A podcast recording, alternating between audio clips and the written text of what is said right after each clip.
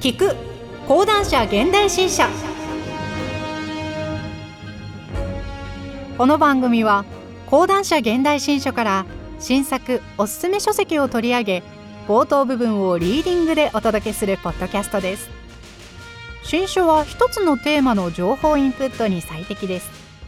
ちょっとした興味を掘り下げるきっかけに立ち読み気分でお聞きください。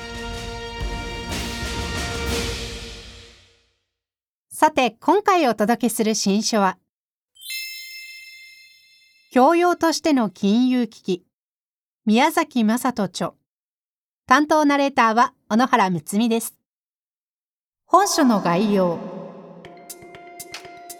激動の世界史と時代の大転換点。100年間に起きた9つの危機をストーリーで一気に学ぶ。世界的な金融危機はなぜ起きたのか。なぜ金融危機は10年に一度起こるのか。新型コロナショックは新たな金融危機を引き起こすのか。危機を何度も乗り越えたこの世界は一体どこに向かうのだろうか。目次。序。国の黒字赤字とはどういう意味か。国際金融の仕組み。コラム。日本はこれからも経常収支黒字ですか？第一の危機。なぜ史上最悪の危機は起きたのか？金本位制大恐慌。ドイツをめぐる資金の流れ。コラム。あなたの国の経済的トラウマは何？第2の危機。なぜブレトンウッズ体制は崩壊したのか。固定相場制。ドルの垂れ流し。ニクソンショック。コラム。人民元がドルに代わって。基軸通貨になるのですか。第3の危機。なぜドルは大暴落したのか。変動相場制。オイルショックインフレ。コラム。経常収支の赤字や黒字は国内政策で是正できますか？第4の危機。日米。米独貿易摩擦は乗り越えられたのか？プラザ合意。円高パニック。バブル発生。コラム。為替市場介入に意味はあるのですか？第5の危機。発展途上国の債務危機はなぜ同時多発したのか？ラテンアメリカ大混乱。IMF プログラム。ブレイディープラン。コラム。発展途上国の貧困問題は解決できますか？第6の危機。アジア通貨危機とは一体何だったのか。サドンストップ。パニックの電波。アジア通貨基金。コラム。固定相場制が守れないのはなぜですか？第7の危機。米国発金融危機はなぜ起こらなかったのか。ヘッジファンド。質への逃避。FRB の介入。コラム。上げ高ファンドに勝つにはどうしたらいいですか？第8の危機。世界金融危機を引き起こした複合的要因とは？リーマンショック。金融高額過信。群衆心理。コラム。国際金融は誰が運営しているのですか？第9の危機。絶対絶命のユーロを救った一言とは？単一通貨導入。ギリシャ危機。ドラギマジック。コラム。EU は連邦国家に向かっているのですか？第10の危機。次の危機はどこで起こるのか？新型コロナ、債務累積、資産価格高騰。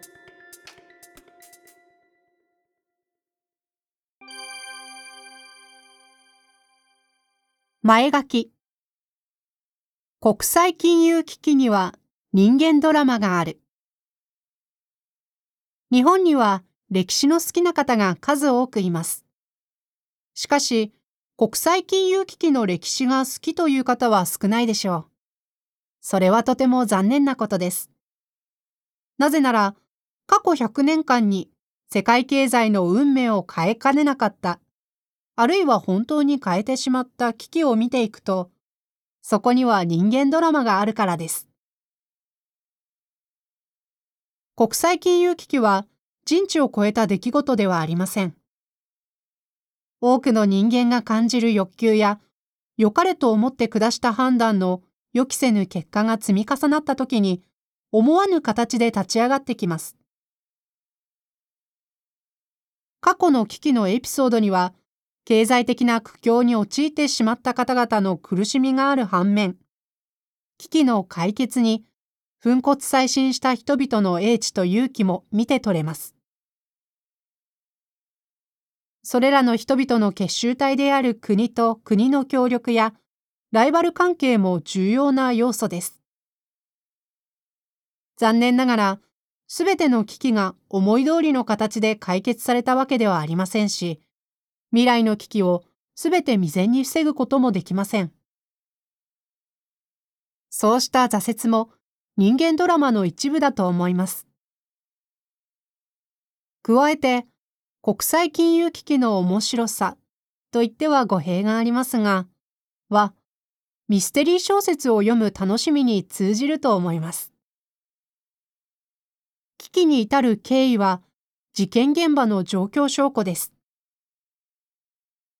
危機のトリガーを引くのは、一体誰でしょうか為替レートか財政赤字かインフレか金融セクターか不良債権か土地バブルかまさに犯人探しの趣です。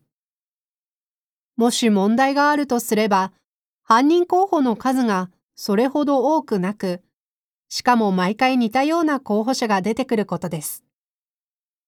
ですから本当のミステリーにはなり得ませんが意外に早く犯人が見つかるので満足度は高いと思います。100年9つの危機ストーリー国際金融という言葉のイメージは固いし、専門的な用語や理論的分析等、ハードルが高いことは否定できません。そこで本書では、過去100年間の国際金融危機の歴史をストーリーとして描き、大きな流れとその背景に集中できるようにしました。なぜ100年なのでしょうか？それは本書の扱うような現代の国際金融危機は第一次世界大戦後の状況にその起源があると筆者が考えるからです。19世紀後半に現代的な国民国家が成立したとして、そうした国家が第一次世界大戦後本格的に固定相場制、経常収支の黒字と赤字、対外債務の支払い不能、緊縮政策と国民の不満、銀行の破綻と公的支援への批判といったテーマに立ち向かいます。そしてそれらのテーマは時代によって装いを変えつつも、本質的には普遍のまま、今に至るまで繰り返し登場してきます。それが国際金融の面白いところです。では、なぜ9つの危機なのでしょうか？確かに、過去100年間には無数の危機や混乱がありました。当事者にとっては筆舌に尽くしがたい苦難もあったと思います。しかし、世界史的な大きな流れを理解する上で意味のある出来事はやはり限られています。その影響力が特に広範囲に及び、世界経済の行方を左右したと思われる代表的な危機を選んだ結果、9つの危機と将来を見据えた10番目の危機の可能性という構成となりました。最後になぜストーリーなのでしょうか？どんな歴史も同じだと思いますが、国際金融危機の歴史も細部に入り込むと迷路にはまって出てこられません。事実関係を肯定、否定しているうちはまだ良いのですが、ある事実をどう解釈するかということになると、百科聡明でとてもすべてに目配りはできません。特に経済理論が関わってくるともうお手上げです。正直に申し上げれば、本書を執筆するために資料を参照するたび、知らなかった話が次々と現れてきました。それではいつまで経っても書けませんので、ストーリーを提示することで大きな流れを共有する方針としたのです。その結果、もしかしたら細部どころか重要な心中ですら割愛しているかもしれません。その代わり、なるほど、そういう話だったのかという大まかな真実で話を紡いでいったつもりです。もし、本書が入り口となって、読者の皆さんをより深い迷路に誘い込むことができたなら、大変嬉しく思います。ぜひ、数々の専門的名著に挑戦してみてください。国際金融の仕組み国際金融は国境を越えて行き来する資金の流れによって形作られる非常に洗練されたシステムです。我々の日常は国際金融システムの円滑な機能に支えられているとさえ言えるでしょう。うまく働いているなら問題は起こらないはずですが、我々はほぼ10年に一度くらいの頻度で、国際金融システムが大きな機能不全、危機に陥ることを経験則として知っています。なぜこういうことになるのでしょうか？一つ具体的な事例を極端に単純化して考えてみましょう。インバウンド観光客が京都でお土産を購入すれば、それだけ海外から日本にお金が流入することになります。政府の誘致策が成功して、仮にものすごく多くの観光客が日本に押し寄せ、買い物してくれたらどうなるでしょうか。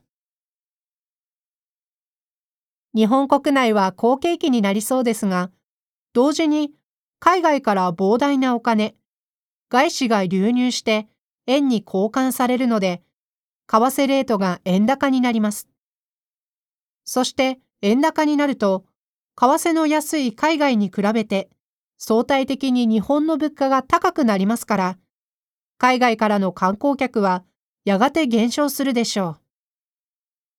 また、日本企業の輸出競争力が低下するため、一部の企業は国内工場を閉じて海外に生産拠点を移しますので、失業が発生します。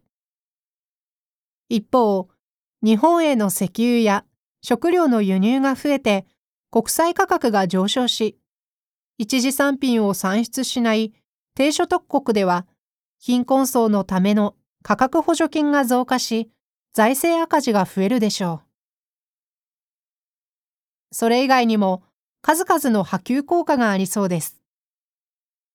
つまり、表面的には問題なく動いているシステムでも、少しずついろいろな歪みが蓄積している可能性があるのです。よく言われる例えですが、箱の中に風船を入れようとして一箇所を押すと、別なところで風船が膨らんでしまって、なかなか箱に入りません。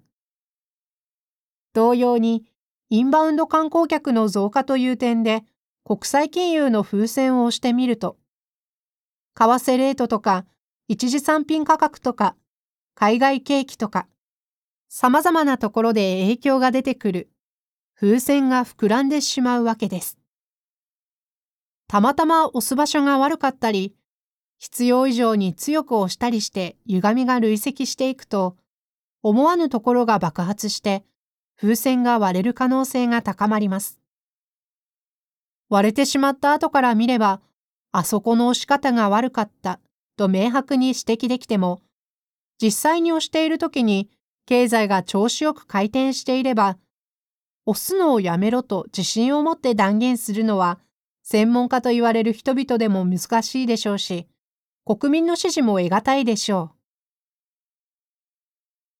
国際金融の歴史は、割れてしまった風船をどうやって修復するか、次は割れないようにどこを補強するかの手探りの歴史だったと言っても過言ではありません。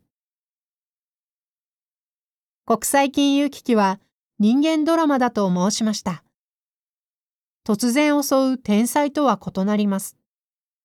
しかし、我々が防災に心を配るように、国際金融危機への心の準備をしておくのは大切なことです。まして、世界が未曾有の新型コロナウイルスのパンデミックに直面している現在、先を見据えて考えることの価値は、ますます高まっています。そしてそれは、専門家と呼ばれる人々だけに任せておけばよいような事柄ではなく、国際金融の恩恵を受けている我々一人一人が主体的に関心を持ち続けていくべきテーマなのだと思います。本書がそうした努力の一助となれば、妨害の喜びです。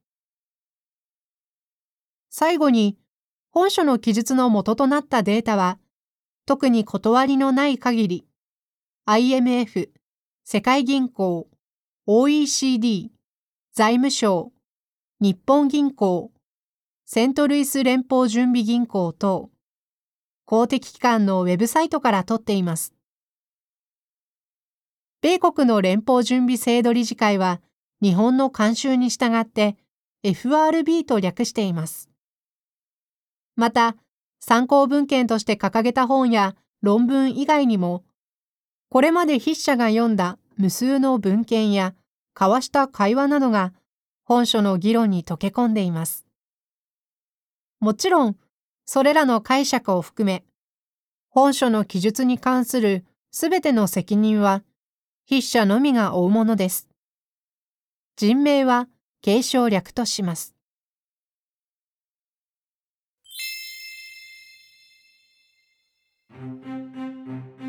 今回は講談社現代新書から宮崎正人著教養としての金融危機をお届けしましたぜひ町の本やオンライン書店などでお求めくださいまた講談社現代新書には本の内容を音声で聞けるオーディオブックもございます。